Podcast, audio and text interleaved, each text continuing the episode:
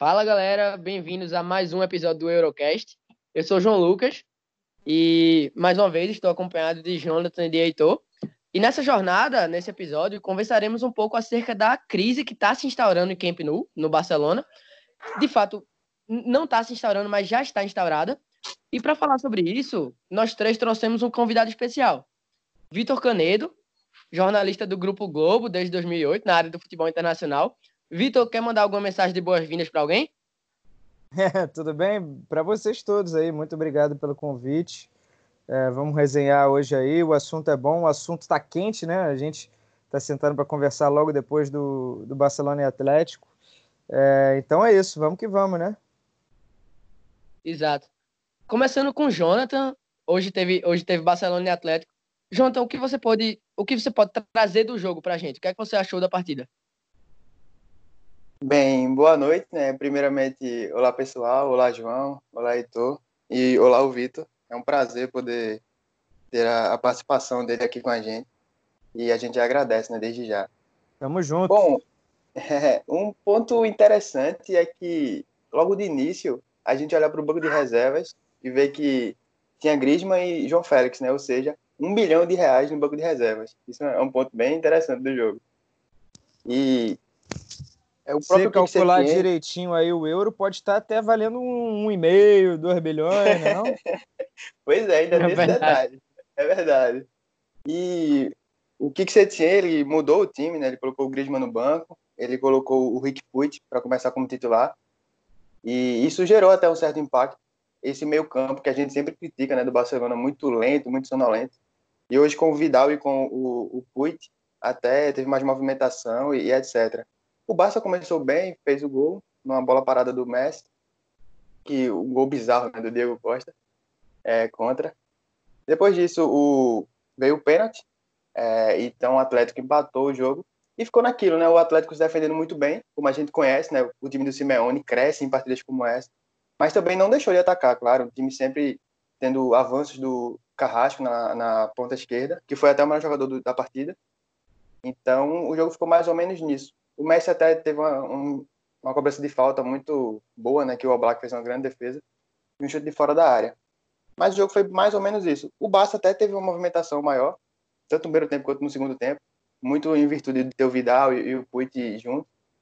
Mas segundo tempo, na volta, né, o Messi faz o seu gol 700, o tão esperado gol 700, e um golaço, né, que classe do, do melhor jogador do mundo. E o Atlético empata logo em seguida com um pênalti bem questionável.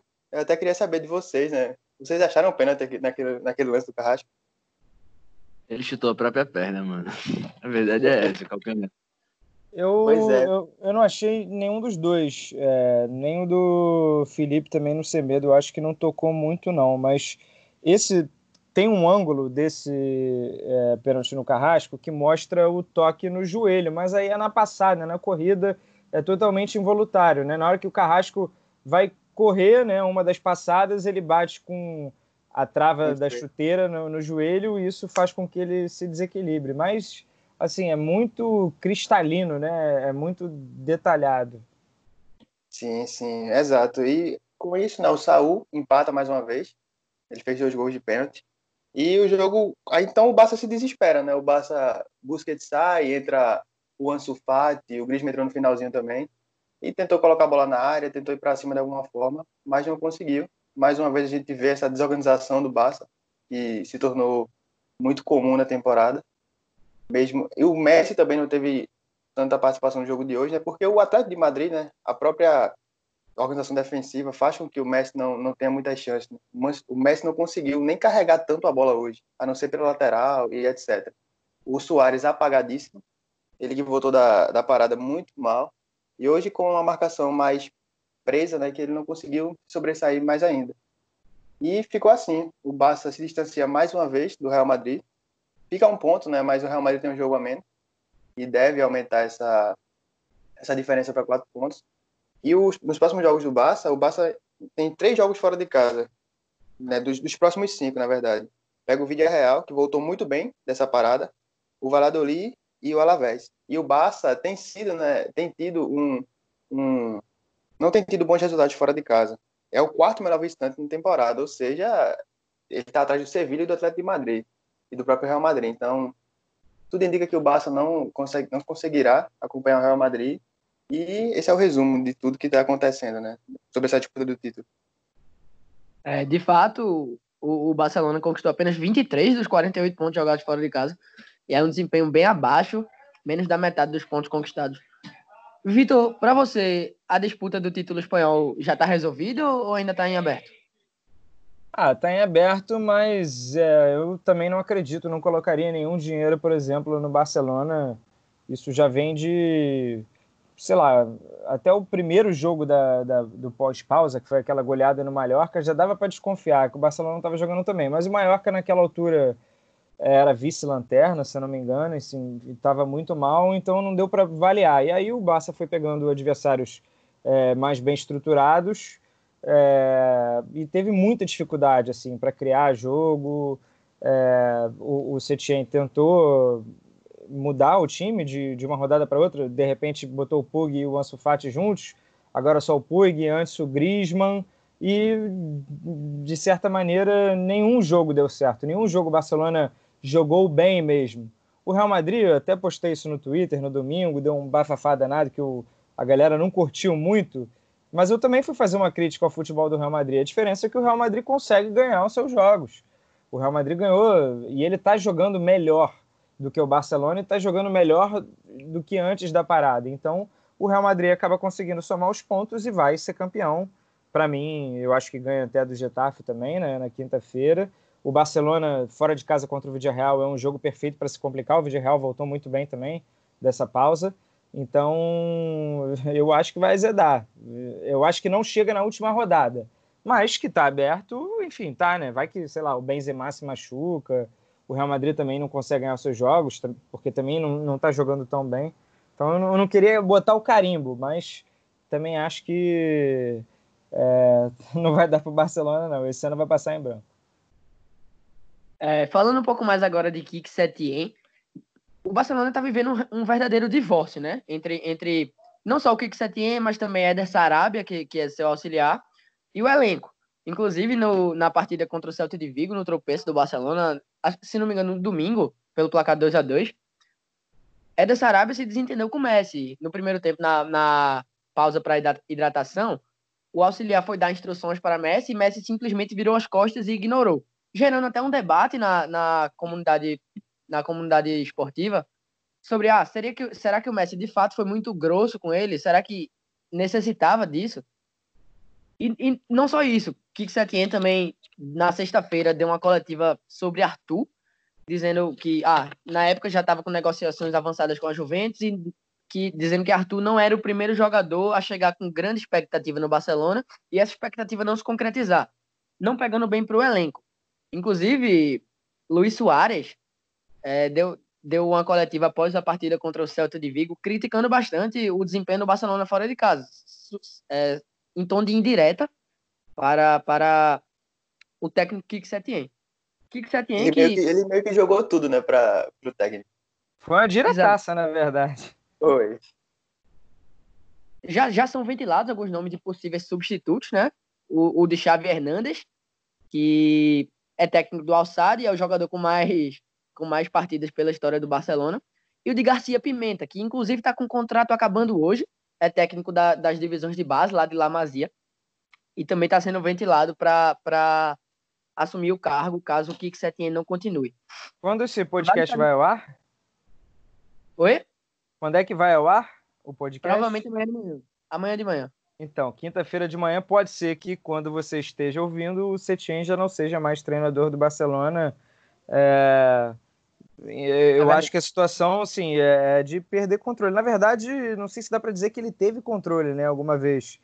Porque o, o Setien veio com um cara, assim, com uma proposta de ter um, assim, um, talvez uma, uma passagem de bastão para o Chave daqui a dois anos, quando o Chave puder, quiser, mas um, um, cara que, assim, com essa filosofia de Barcelona, é, enfim, o que a gente já sabe que nem sempre funciona e que nem sempre é verdade, né? É, o Barcelona do Luiz Henrique, que deu certo, não jogava assim exatamente. é, era muito futebol é, voltado para os seus atacantes, e não exatamente o controle do jogo no meio campo. Então, assim, o Setien, nos primeiros jogos, ele teve a oportunidade de tentar botar suas ideias, né? Jogar com três zagueiros, é, alguma coisa diferente. Durou, sei lá, dois, três jogos, e aí, de repente, ele já voltou àquela escalação padrão, porque o, o Barcelona tem certos líderes, é, o Messi incluído, mas aí você pode colocar outros líderes ali dentro do elenco, Busquets, Piquet, Soares, que, enfim, controlam já, já de certa forma eles já controlam é, o Setien, não é um, nenhum peso pesado, é, então eu acho que ele teve que simplesmente aceitar, mas a impressão que passa é que ele nunca, ele nunca mandou nesse time, ele, ele nunca esteve confortável de colocar as ideias dele, então assim, ser demitido ou não, eu também acho que não vai fazer diferença, o problema não é ele, o problema do Barcelona é muito maior, é muito mais fundo, a gente vai até falar sobre isso daqui a pouco, mas eu tenho essa impressão de que ele pode cair a qualquer momento, porque é uma resposta do Barcelona, né? De tentar sempre salvar a temporada. Enfim, é uma diretoria aí amadora que já está, é, enfim, é, sob o olho, olhar da justiça e tudo mais. Então, a, a, primeira solução, a primeira alternativa é sempre derrubar o treinador, né?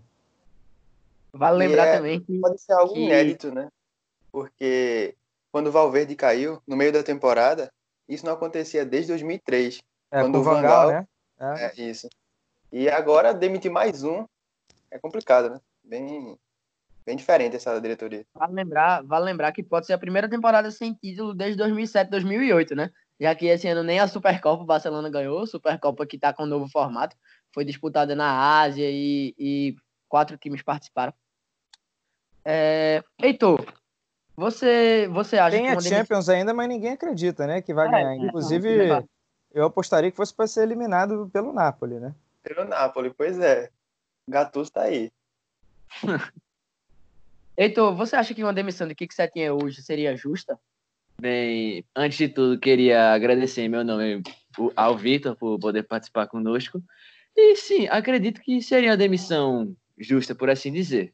O time nunca engrenou de fato, é, nunca tipo, conquistou o público assim pelo jeito de jogar e tal, além dos problemas internos, tipo, com certeza geram certa instabilidade. De fato, problemas internos que cresceram nos últimos dias, nos últimos meses. Inclusive, na, na segunda-feira, Bartomeu foi o, o, dirigente, foi à casa de Kik Setien com, com o resto do corpo dirigente para tentar apagar, entre aspas, o um incêndio, né? O um incêndio que o Barcelona vivia principalmente depois do empate contra o Celta, hoje mais ainda depois do tropeço contra o Atlético. E lembrando também que, se eu não me engano, no mês de fevereiro ou março, Eric Abidal, que hoje trabalha como diretor no Barcelona, foi, foi protagonista de uma confusão, de um, de um embate com o Lionel Messi. Abidal, em um documentário feito pela TV Barça, afirmou que não houve proposta por Chave, enquanto Chave Hernandes dizia que havia proposta por ele, é, por ele. E Messi colocou nos seus stories dizendo que Abidal deveria reconhecer seus problemas e citar os nomes. Então, de fato, são dois ídolos do Barcelona, dois ídolos do mesmo clube batendo de frente, o que gera uma, uma repercussão negativa e, de fato, não é, não é algo nada bom. Vale lembrar também que, como o Vitor já falou, Bartomeu está tá sendo investigado junto com, com Sandro Rosel pela FIFA, né, por fraudar impostos na, na negociação do Neymar com o Santos em 2013. Então, não é algo de hoje. Não é algo de hoje. Teve o escândalo também em abril, né, que do nada, acho que cinco, seis diretores do Barcelona pediram demissão na época, e aí foi descoberto que o, o, o Barça é, o, o Barça nessa né, gestão, né, tinha meio que contratado robôs para falar mal da oposição nas redes sociais, é, e aí descobriram isso. Enfim, é, foi um bafafá danado. É, e, e, é claro assim que o, o, o, Bartomeu ninguém, ninguém mais confia nele, né? Assim, é, pressão para renúncia, é, tem eleições no ano que vem. O Chave eu não acredito que vai entrar agora justamente porque ele é fechado com Vitor Fon, que é o, o, o, candidato da oposição. Então eu, eu não acho que o Xavi assumiria agora, é, nem nessa situação desesperadora. Então, enfim, é esperar para ver o que vai acontecer, mas é, se a gente for fazer uma anatomia da crise, a gente vai ter que ir lá atrás realmente, é, porque rolou muito descaso né, do, do clube e atenção também ao elenco, né, uma coisa mais técnica, né, é, você observar no elenco as suas carências, quem está ficando velho, substitutos, né? Você preparar o terreno, coisa que o Real Madrid está fazendo muito bem. O Real Madrid hoje não é perfeito nem nada, mas a gente sabe que ele está planejando o futuro e ele vai colher isso muito em breve. Já está colhendo, né? É, de certa forma, mas ele tem muitos jovens aí e o Barcelona refém ainda dos seus jogadores mais veteranos. Exato. E vale lembrar também que mesmo, mesmo com toda a pressão da mídia em cima de Valverde, muitos jogadores do elenco confiavam no, no Ernesto. Então, na saída dele em dezembro, que segundo, segundo o dirigente do Barcelona, foi, foi resolvida após o empate contra o Real Madrid, mas ele ainda demorou três jogos para cair. Então. Ele caiu para o Atlético, né? Aquela derrota na Supercopa, Exato. né? Exato. Então, vale lembrar que o Barcelona perdeu tempo nisso. Perdeu tempo que poderia estar tá com um novo técnico já adaptando, poderia estar tá com uma nova ideia de jogo já, já colocando em prática. Coisa que não aconteceu. Coisa que a gente sabe que não aconteceu. É, muitos dizem que ele poderia ter caído desde aquela derrota para Roma, né? naquela Champions, no caso de 17, 18. Ele ainda foi mantido e depois teve outro vexame, né, 18, 19, para o Liverpool. Mas você percebe que o Valverde, pelo menos algo ele tinha. Ele sabia gerir esse grupo, muito mais do que o Setien, que não consegue de forma alguma gerir esses medalhões, como o Vitor até citou, o Busquets, é, Messi, Piquet, são vários medalhões no Barcelona. E a gente sabe que para um treinador como o Kik Setien, que não tem tanta história, digamos assim, é complicado chegar e, ó, faz tal coisa, pensa dessa forma, é bem difícil. E o Ernesto Valverde, eu não sei se vocês viram a, a série do Barcelona, que é na Netflix há, há um, um, tempo. Eu vi, eu vi. E, pronto, e você percebe que ele era como. Ele era bem parceiro dos jogadores, né? Você não vê aquele treinador muito incisivo e, e tem muita cobrança, né? que cobra muito os jogadores. Ele deixa de ser chefe para ser amigo. E isso faz com que os jogadores se sintam muito é, confortáveis com ele. Por isso, acho que por isso ele durou mais tempo do que a gente previa. Exato.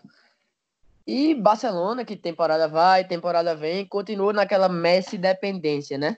Só essa temporada são, são 30, 36 ou 37 jogos do argentino, 27 gols e 21 assistências, ou seja, mais participações em gol do que, do que de fato partidas. Jonta, como você enxerga isso? Ó, oh, falar sobre essa Messi dependência, ela não é algo dessa temporada, isso é, é claro, né? Porque a gente pode puxar um pouco mais mas a gente percebe que isso ficou mais notório pós a saída do Neymar.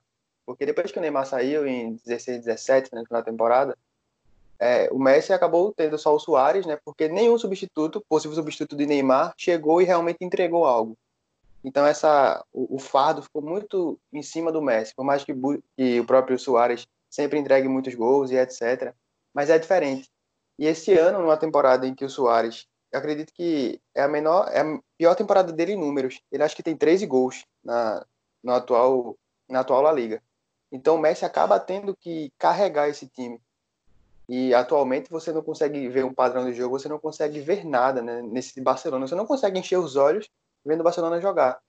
E é como se os jogadores perdessem a confiança e etc. E olhassem para Messi e esperassem que Messi tirasse o coelho da cartola.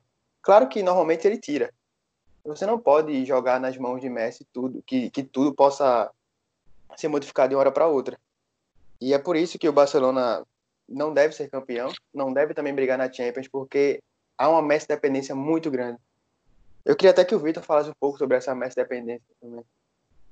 É, isso não é bom, nunca é bom para ninguém, né? Por mais que realce é, em determinados momentos né, a qualidade do Messi, o futebol continua sendo um esporte coletivo que 11 jogam é, e você sozinho não consegue absolutamente nada. Você precisa, mesmo nos seus momentos mais brilhantes, de grandes coadjuvantes, de grandes companheiros para você, enfim, conseguir atingir os seus objetivos. Né? O futebol é um esporte de time. A gente gosta muito de falar de números, de, desse debate de quem é melhor, mas no fim das contas, eu, eu, geralmente o time costuma prevalecer, né? o coletivo.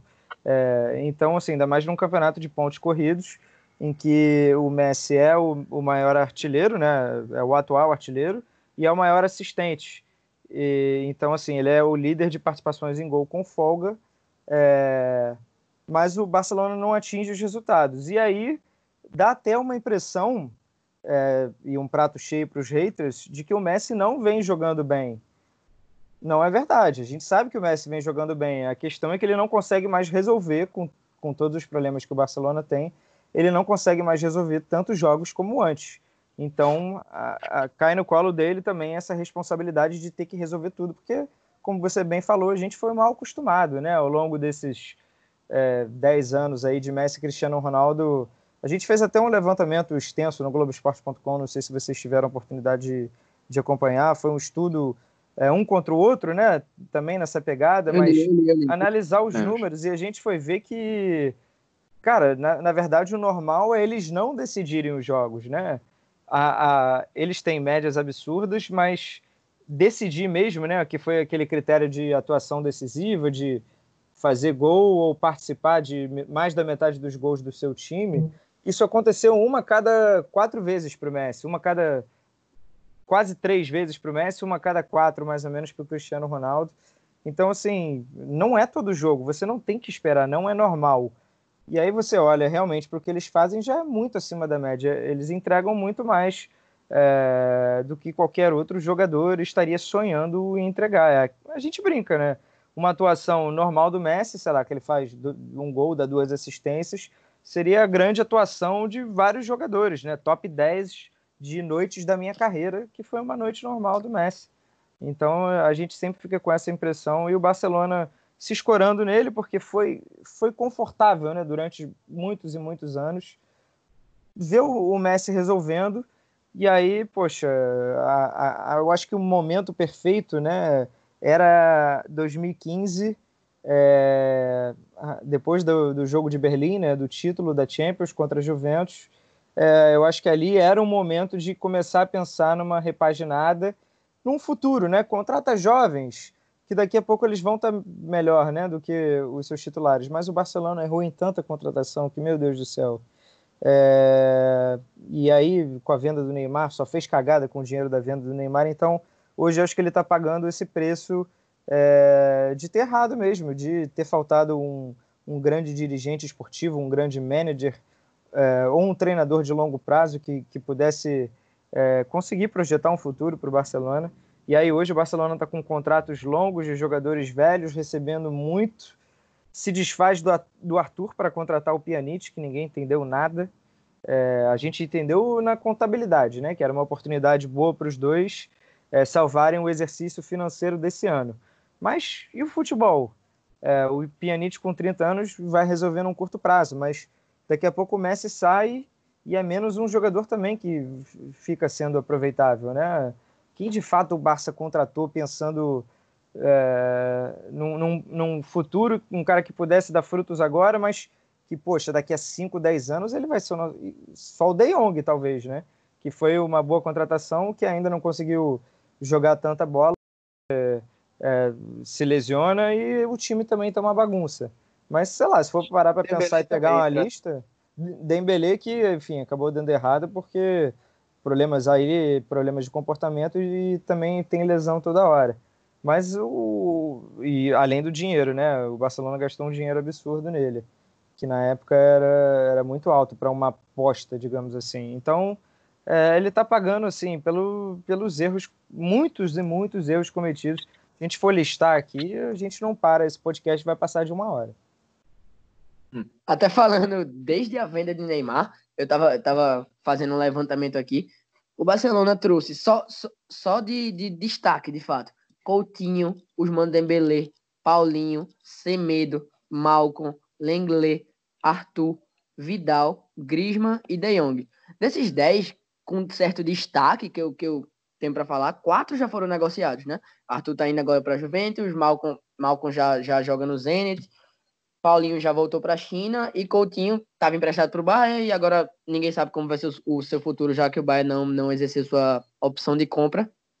Então, Heitor, o que, é que você Isso, tem para falar? Desculpa, mas olha só, se for pegar, baixar a lista ali antes da, da venda do Neymar, André Gomes, Paco Alcácer, Arda Turan, uns nomes assim que e gastou dinheiro bom nesses caras, né? É que é realmente é, parece que o dinheiro não acaba. O Barcelona foi o primeiro clube a superar um bilhão de euros de faturamento, é o clube que mais gera dinheiro no mundo, mas tem limite, né?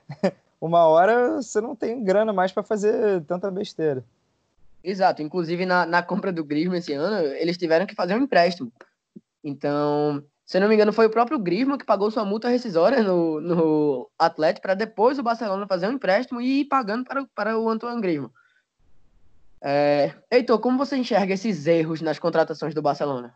Então, esses erros vêm desde um tempo já até, tipo, até contratações inusitadas, digamos assim, com o próprio Alcácer, é, o Kevin Prince Boateng, Douglas, voltando há um tempo atrás. o Bright White agora. Tudo bem que tipo, foi uma situação. Necessidade dela. É, necessidade. Não podia gastar muito também e tal. Mas assim, são contratações às vezes até se fundamenta até. Tipo, mais na. Os dirigentes esperando mais darem certo na sorte, mas. Por exemplo, não falando musitado assim, mas desde a saída de Neymar, há um desespero, de certa forma, em buscar um substituto. Já tentaram desde Dembele, custou mais de 100 milhões, Coutinho também, e agora o Griezmann. Também, além de tentarem também, o Malcolm também não deu certo. Assim, é uma rotação tão grande que eles nem olham exatamente para o que necessita de fato. Muito desse, muitos desses foram escolhidos só para atuarem tipo, no setor, em teoria, que Neymar ocupava, mas não pelas características. O próprio Griezmann, por exemplo, ele nunca foi esse ponta, assim, jogar exatamente mais na beirada, nos extremos, que nem Neymar, no Barcelona. Talvez até na Real Sociedade, mas no Atlético não. Exato. No, nem no Atlético, nem na França. No Atlético, ele jogava muito na, em, nos dois atacantes da frente, com maior liberdade. E na França, até, tipo, como uma espécie de meia ou segundo atacante. Sempre até ataque Isso. E no, no esse ataque com o Barcelona, do Barcelona, é, é, supondo que o ideal seja, fosse Griezmann, Soares e Messi, até no sentido da recomposição o time fica prejudicado. Porque Griezmann também não tem essa característica totalmente defensiva. É bem verdade que na Copa do Mundo, por exemplo, ele revezava às vezes com o Mbappé para voltar marcando lateral. Mas não é uma característica propriamente dele. Sabe o que, que o Setien falou sobre ele hoje no pós-jogo? Tá, uma frase está pintando aqui no Twitter, tem muita gente comentando. Setien abre aspas. É difícil colocar o Griezmann sem des desestabilizar o time essa é uma frase assim que diz muita coisa sobre o momento do Barcelona, né? É, o, o, cara criticou abertamente o, o, o, jogador, enfim, e parece que o Soares também tem um status de intocável. Por que tem? Porque o Soares tem esse status de intocável, né? Então, assim, tem muita coisa dentro do Barcelona que não justifica 120 milhões no Griezmann para num jogo difícil dele, desses o cara entrar aos 45 minutos do segundo tempo. E vem até alguns, alguns investimentos errados, né? A gente pode falar ah, o Barcelona tinha, tinha Cucurella emprestado no Eibar, que, que voltou e foi negociado com o Getafe, mas em vez de manterem Cucurella, eles trouxeram o Júnior Firpo do Betis, então, por um preço muito maior. Então não é algo que justifique, de fato, o investimento quando você tem, você tem a, a resolução do problema em casa. Cucurella, o Barça foi fazer... É, o Cucurella foi comprado pelo Getafe, né? Isso. Recentemente, é o, o que, que o Barça foi fazer com o Matheus Fernandes, cara? Contratou o Matheus Fernandes, que era do Botafogo, do é. Palmeiras. Não faz sentido, um dinheiro assim injustificável, Sim. né? O cara nunca provou nada, nem, nem tinha jogado no Palmeiras. Nem era titular no Palmeiras. É. Exato. O de boa, cara, que, do, que foi moleque jovem, promissor da zaga, foi pro Schalke. Eu não sei se o Schalke ia comprar, mas com a pandemia, não sei se ele ficou sem dinheiro. O Carlos Pérez também na Roma, que assim, também não é nenhum grande atacante. Mas o Barça foi se desfazendo de todo mundo com uma facilidade, cara. Alinhar também, foi emprestado pro Betis. É o próprio Emerson também, que foi comprado, mas nem, nem, chegar, chegou, nem chegou a jogar. Então tem muito erro, né? Bastante. E também... E a gente vai passar o dia. Então, e também não falando exatamente de contratações, mas tipo, há também, de certa forma, um pouco aproveitamento dos jogadores de La Masia. Jogadores, por exemplo, que estão com maior destaque agora, fazendo boas temporadas, como Munir no Sevilha, por exemplo, Adama no Wolverhampton. Deulofeu, que não tanto nessa, mas vindo temporadas até interessantes no Watford, foram jogadores assim que não foram aproveitados. E pensando, tendo um bom, voltando um pouco atrás. Certo que tudo bem, nessa temporada tem Puig e Ansu Fati que estão jogando agora. Mas qual foi a última grande, o último grande jogador vindo de La Masia que deu certo de fato? Sérgio Roberto, de certa forma, sendo útil ao elenco. Era até atualmente assim, assim olhando para a base atualmente, muitos jogadores jovens que, andam, que estão saindo do clube da própria base. Como, por exemplo, Eric Garcia já foi para o Manchester City. É, o lateral direito Morey e o meio Sérgio Gomes já foram para o Borussia, Borussia Dortmund. E, a, por exemplo, hoje confirmou o lateral direito Mark Rurado, de 16 anos, preferir para o Manchester United, né, para a base do Manchester United. Até Xavi Simons mesmo, que, que promessa holandesa vista com bons olhos na, na, na lá em La Masia, foi para o PSG. O PSG. E, e até a gente pode olhar até para o Mallorca, né, que tem o Cubo, Cubo que foi comprado recentemente pelo Real Madrid, mas toda a sua formação, toda a sua formação de base é do Barcelona. Além de citar que já foram citados, assim, surgiram, mas não tiveram tanto espaço até, ou já saíram mesmo, como o, como o e o Carlos Pérez também. Vale lembrar também que, porque, que existia sempre um impasse muito grande na, na imprensa sobre o Rick Puig, pelo fato de Ernesto Valverde, na época, não utilizá-lo. E eu lembro que assim que assim que Kik Setien assumiu, logo no primeiro treino, ele já subiu o Rick Puig para treinar entre, entre os titulares, promovendo inclusive a estreia dele. Então, é mais, mais um exemplo de que a base é muito pouco utilizada lá em Barcelona. E, de fato, de fato não é sempre que vai surgir um novo Messi, mas sempre surgem bons valores. E esses bons valores acabam se destacando e sendo vendidos em outros clubes. Porque eles também... não, primeiro, eles não ganham nem espaço, né? Eles não têm aquela perspectiva de, de jogar. Então, assim, eu acho que é o jovem na cabeça dele o que ele mais quer é jogar, né? Conseguir desenvolver o seu futebol é, e não ficar comendo o banco de uns caras de 30 anos e eu só vou jogar se eles estiverem suspenso ou machucado, sabe? Então, acho que o Barcelona também foi negligente é, é, com esses detalhes, né? Esses cuidados mais né, de jovens que, se não foram enfim, cracassos fora, porque também é muito pesado exigir que surja um, um Fábricas, né, um, um Piquet, um Messi a cada 5, 10 anos, mas jogadores que podem compor o elenco e vão fazer você economizar dinheiro para você talvez gastar melhor, né, naquele jogador chave que possa vir, né? E o curioso até, porque o elenco do Barcelona é um elenco curto, enxuto, tem aproximadamente 23 jogadores. Antes da pandemia, uh, se, enfim, se não tivesse rolado a pandemia, o, o Barcelona estava fazendo o jogo com cinco no banco, quatro no banco, puxando a galera da base, tava, tava trevas. Araújo, Penha, Baguet. E vale, vale lembrar também que o Barcelona é até conhecido por revelar, vender e depois trazer de volta, né? Assim, a gente pode pensar em fábricas que foi vendido em 2003 para o Arsenal e em 2011 trouxeram de volta por um preço muito maior até o próprio Jordi Alba, que foi para o Valência, se não me engano, no, no início da carreira, era da base do Barcelona, foi para o Valência e depois voltou. O Piquet? Enfim, não? Piquet, que foi para o United. Bem lembrado. São jogadores que, que têm um bom potencial, mas não são aproveitados, se destacam em outro lugar e depois o Barcelona paga caro para trazê-los de volta. Vitor, é que você, como você enxerga essa, essa ausência de utilização da base no, no Barcelona? É, é, eu acho que é o ponto-chave é a base vai te servir, pelo menos, para você é, ocupar, é, preencher bem o seu elenco. Você não vai precisar gastar 20 milhões de euros num lateral reserva. Se você tiver um lateral, um bom lateral promissor da base, se você não se desfazer dele. Enfim, o exemplo vale para lateral, mas pode ser para volante, para um meia. E o Barcelona, nesse, se a gente pegar realmente o histórico de contratações, gastou muito dinheiro em contratações de jogadores medianos, né, que nunca chegariam para resolver, e sim para compor elenco. Né? A gente está falando coisas de 40, 30 milhões de euros para a maioria dos jogadores. É... Então, assim, eu acho que a base serve.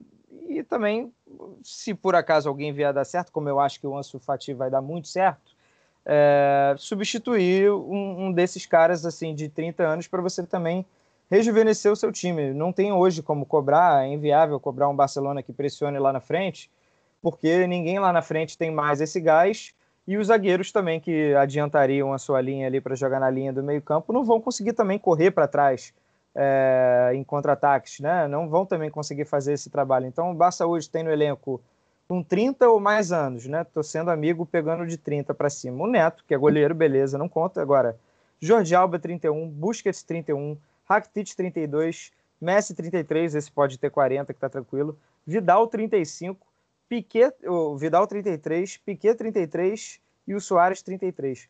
E todos esses são talvez líderes de minutos da temporada. É, então, assim, com uma média altíssima, não, não tem como balancear, não tem como você cobrar. O Barcelona claramente já ele está com um elenco muito desequilibrado. Ele tem muita grife, mas bola, bola mesmo, poxa, ele já está muito distante de outros tops da Europa, sabe? É, porque, enfim, muita coisa foi mascarada aí ao longo dos últimos anos é, com principalmente o Messi, né? Eu acho que quando ele parar, as pessoas vão ter real noção do, do que, que esse cara fez para o Barcelona, né? Exato, exato. E vale lembrar que até quando o Barcelona traz bons jogadores, como é o fato do Pjanic, mesmo sendo uma negociação não muito proveitosa para, para a equipe catalã, tudo bem que, de fato, é uma negociação para fechar as contas, para a conta do, a, as contas do clube fechar positivo principalmente nessa época de pandemia, né? Que a gente vê grandes clubes, por exemplo, como o Borussia Dortmund ou o Schalke, fechando com valores negativos o, os seus balanços financeiros. E até quando o Barcelona traz esses jogadores, ele a gente faz com que pense que será realmente uma, uma contratação necessária? Como como o Pjanic vai se encaixar nesse elenco? Então, assim, Pjanic, em teoria, é um jogador que atua mais como um primeiro volante, assim, primeiro homem, tipo, inicia muitas jogadas né, na Juventus. É bem verdade também que tipo, ele nem sempre foi exatamente esse primeiro homem, que nem o Busquets ocupa no Barcelona, por exemplo. Na Roma jogava o De Rossi nessa posição. Ele jogava muitas vezes um pouco mais à frente, seja no 4-3-3 ou no losango. Geralmente com o Nainggolan como seu parceiro. Eu acredito que, assim, por mais que ele tenha muitas características semelhantes às do Busquets, eles vão terminar jogando juntos. Porque, por exemplo, o próprio De Jong também, no Ajax, de certa forma, jogava mais atrás também. Ele teve, teve que se adaptar ao sistema. Inclusive, está pisando mais na área, chegando mais à frente. Ele vai jogar. Agora resta saber se vai ter intensidade que todo mundo espera. Exato. Essa semana a gente teve o aniversário de Messi, né? No dia 24 de junho. Ele completou 33 anos. E mu veio muita indagação na cabeça de muita gente sobre como seria o Barcelona na era pós-Messi. O que sobraria do Barcelona? Muita gente comparou com o Milan, né? Aquela, aquele negócio de ah, será que vai acontecer com o Barcelona a mesma coisa que aconteceu com o Milan após 2009, 2007? Jonathan, o que, é que você tem para falar sobre isso? Sobre, sobre como deve ser esse Barcelona na era pós-Messi? A gente não sabe quando ele vai se aposentar, provavelmente tem uns 6, 7, 8 anos pela frente, mas querendo ou não, o nível daqui a uns 4, 5 já pode começar a decair mesmo sendo, claro, Lionel Messi, que o melhor jogador do mundo sempre vai ser. Jonathan, o que é que o Barcelona pode esperar disso? Qual, qual pode ser o planejamento do Barcelona para, de fato, superar isso? Já que a gente pode ver, por exemplo, que o Real Madrid está conseguindo substituir bem Cristiano Ronaldo.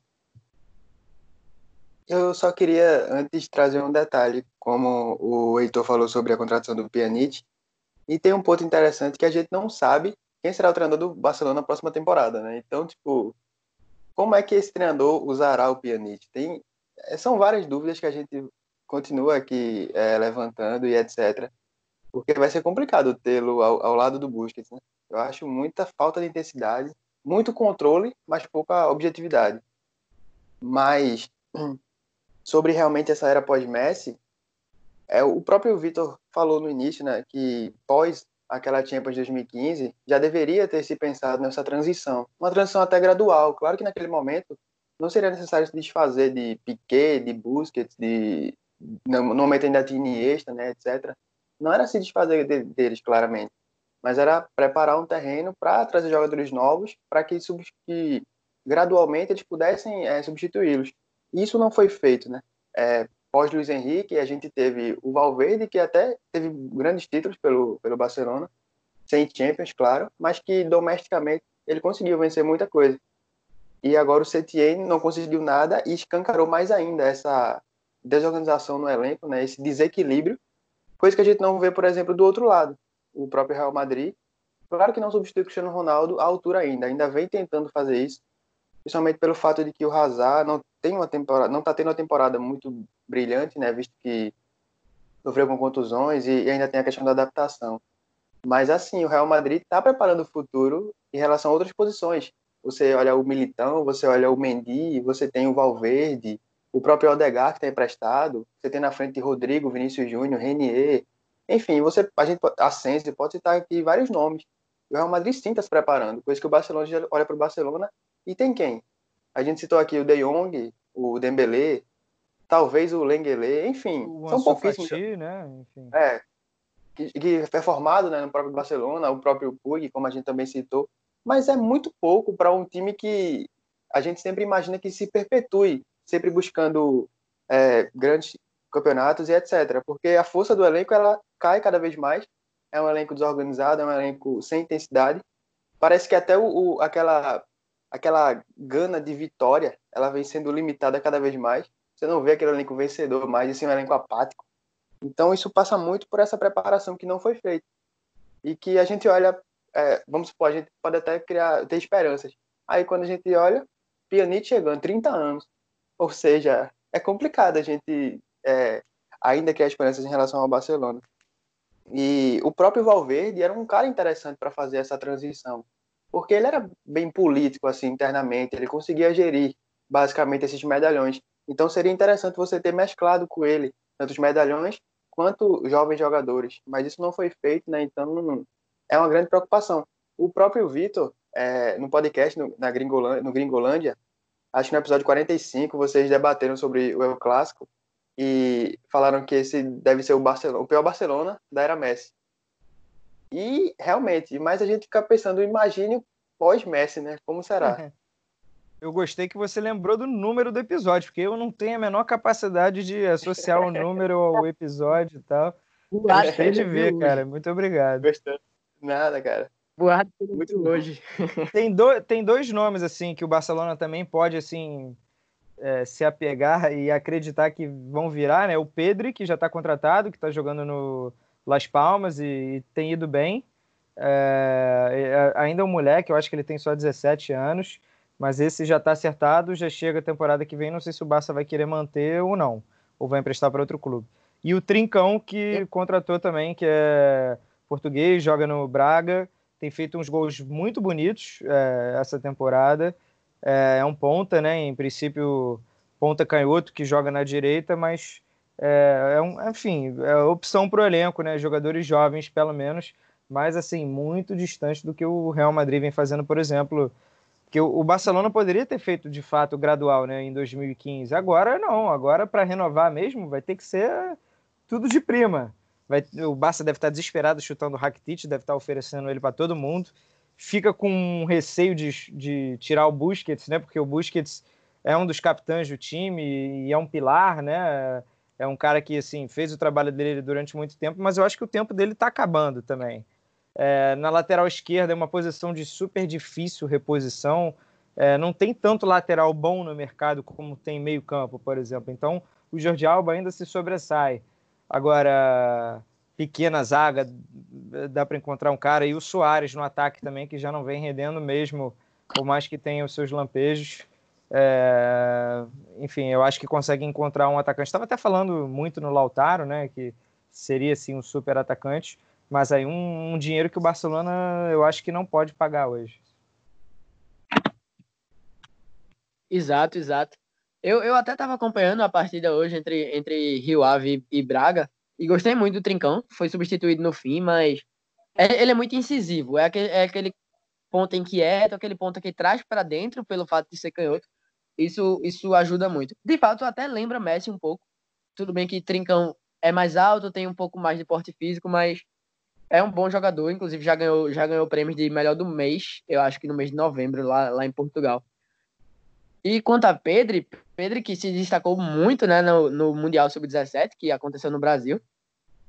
E tá fazendo uma boa temporada no Las Palmas. Tudo bem que a temporada do Las Palmas não é das melhores, mas ele se destaca lá. Ele, ele junto com o Benito, lateral esquerdo, vem fazendo um, um bom campeonato por lá, na, na La Liga 1, 2, 3. E, de fato, o Barcelona não tem, não tem, fora eles dois, não tem a quem se apegar, né? Pra, pra substituir o Messi a longo prazo. Então, como o Vitor falou, vai ter que ser de primeira. De fato, porque desde 2015 até vem tentando trazer alguns nomes, mas não acertou.